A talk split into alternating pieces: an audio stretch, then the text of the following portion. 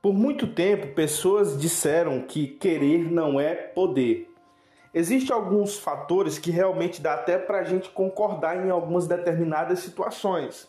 Mas quando uma pessoa realmente quer uma coisa e ela está disposta a pagar o preço necessário para adquirir aquilo que ela quer, o querer daquela pessoa se torna poder porque ela está disposta a passar por qualquer processo que seja para chegar na realização do seu sonho.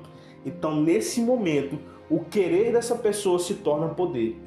Então, se você quiser realmente uma coisa, você tem que entender isso. Você precisa pagar o preço necessário para adquirir aquilo que você quer.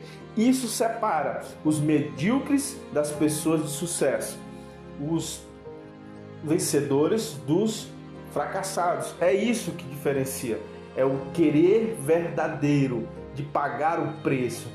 Todo mundo olha para alguém que chegou aonde ele queria chegar e fala: Poxa, o meu sonho era também chegar nesse lugar. Mas quando ele olha para o preço que tem que ser pago, ele desiste no caminho. Por isso ele não consegue alcançar.